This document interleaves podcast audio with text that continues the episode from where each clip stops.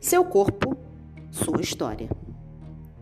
Quando nascemos, trazemos imbuídas em nossas células as cargas genéticas provenientes do amor entre duas pessoas. Essa carga genética nos acompanha desde a nossa juventude e traz inclusas as dores e a vida propriamente dita.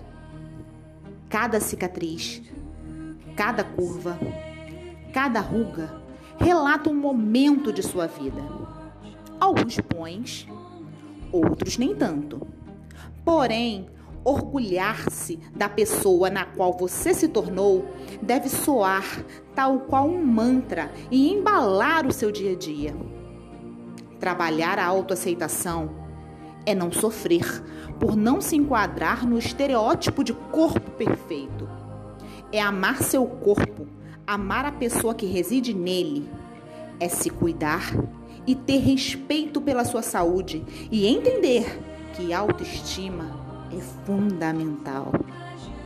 É olhar-se no espelho e entender que todos os dias você precisa repetir para si mesmo a seguinte frase: Eu sou minha própria referência. E por mais que eu esteja acima do peso ou com umas gordurinhas aqui e ali, eu amo meu corpo, amo minha história e reconheço que preciso mudar.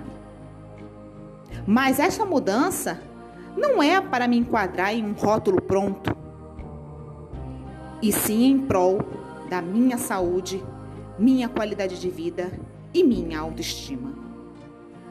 Quero olhar para trás e admirar minha trajetória, meu desenvolvimento e determinação, e ser capaz de perceber e reconhecer a mulher na qual eu me tornei. Meu corpo tem uma história e tenho admiração pela minha dedicação.